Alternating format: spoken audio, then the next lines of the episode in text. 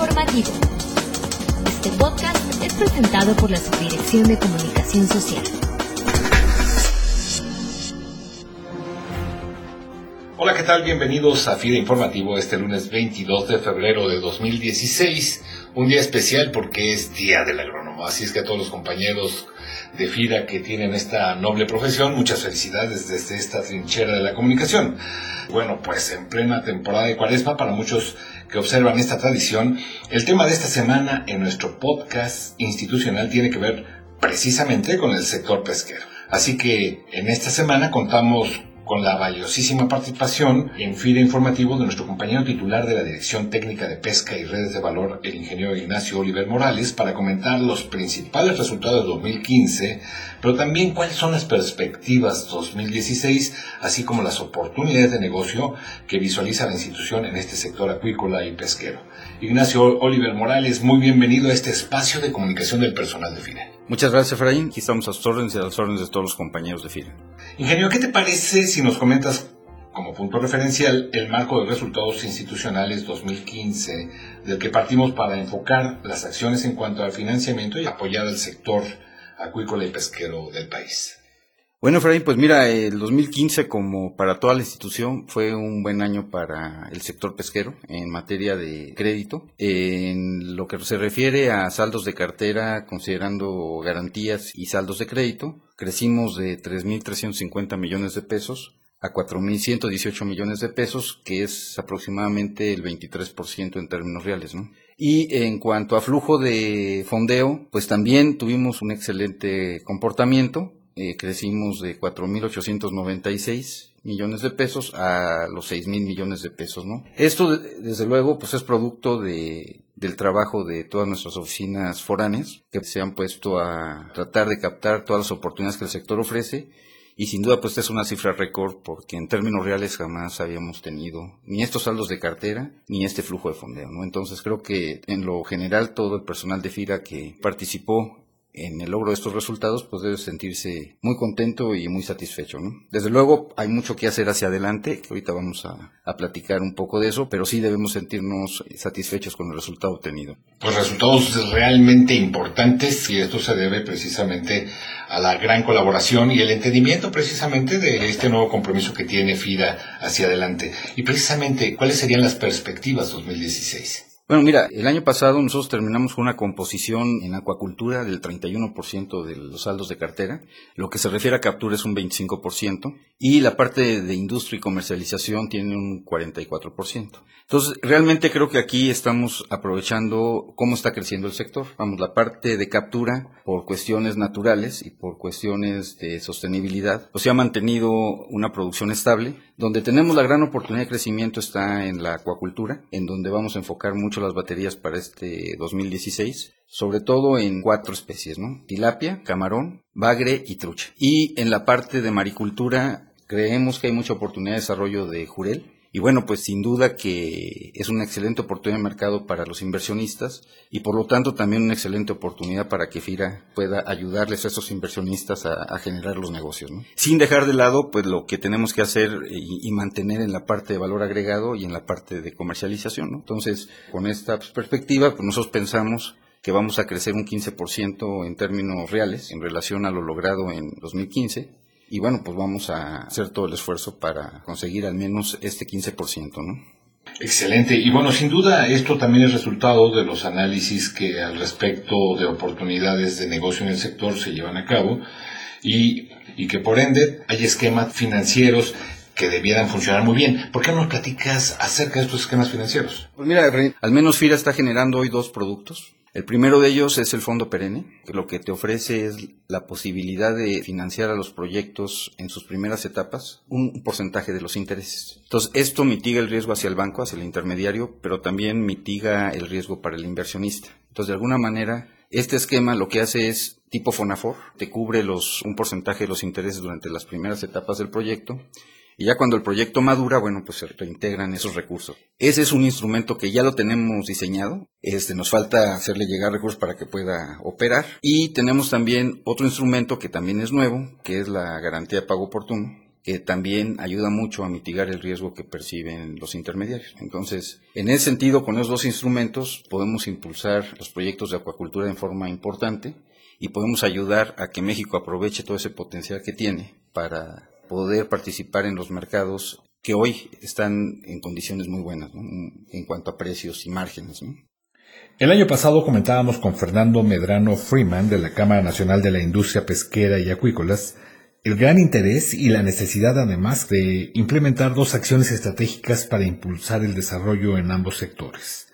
Uno es armar un amplio programa de capacitación con los comités del sistema producto que ya están organizados y dos, diseñar y armar esquemas de negocio que permitan minimizar costos de producción, pero por otra parte esquemas que permitan incrementar la productividad, que es lo que este año se tiene contemplado por hacer para contribuir a atender estas dos grandes necesidades planteadas por eh, Fernando Medrano? Pues sin duda que las dos partes son muy importantes. La parte de capacitación tenemos dentro de las estrategias el establecer una mayor comunicación con los diferentes sistemas producto. En 2015, por ejemplo, participamos en una cruzada, vamos a llamarle así, para capacitar a pescadores en el manejo de excluidores de tortugas y de peces. Y esto lo que hace es darles un sello de que el camarón que se comercializa pues se hace bajo condiciones de sustentabilidad. Entonces, en ese sentido, nosotros el año pasado apoyamos 3.248 pescadores en conjunto con recursos de Conapesca, de Profepa y de Inapesca. Este, vamos a seguir trabajando en programas de este tipo y desde luego en los proyectos sobre todo de acuacultura donde se requiere pues una capacitación muy intensa, así como un acompañamiento técnico, pues ahí vamos a tratar de, enfocar estos recursos de capacitación y asesoría.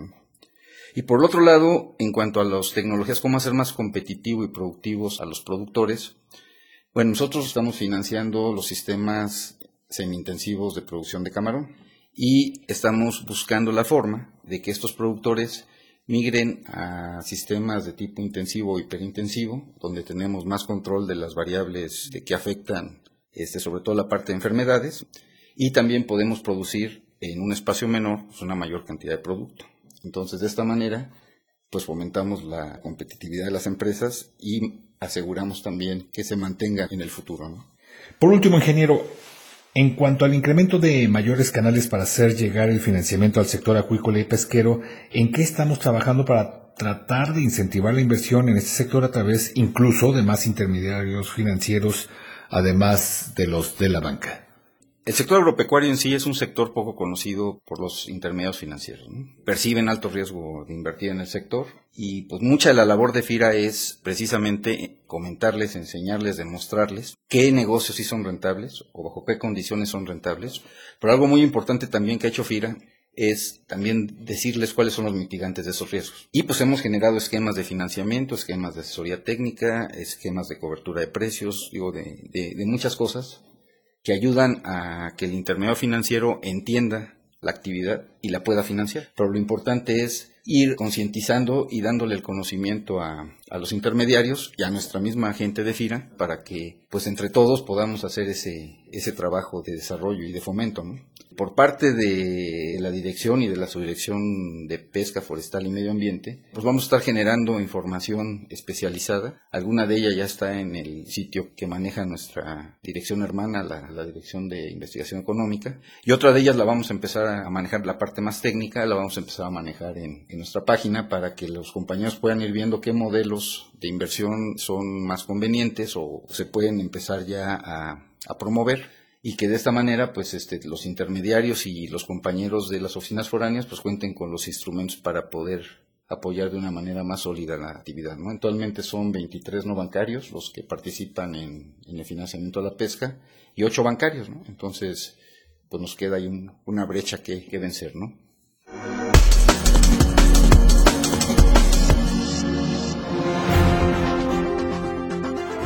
Bueno, pues agradecemos al ingeniero Ignacio Oliver Morales, titular de la Dirección Técnica de Pesca y Redes de Valor, su valiosa participación aquí en este podcast institucional que dirige regularmente Cecilia Arista y que en esta ocasión, por razones propias de trabajo, no le ha sido posible llevar a cabo, pero me da el privilegio de poder hacerlo.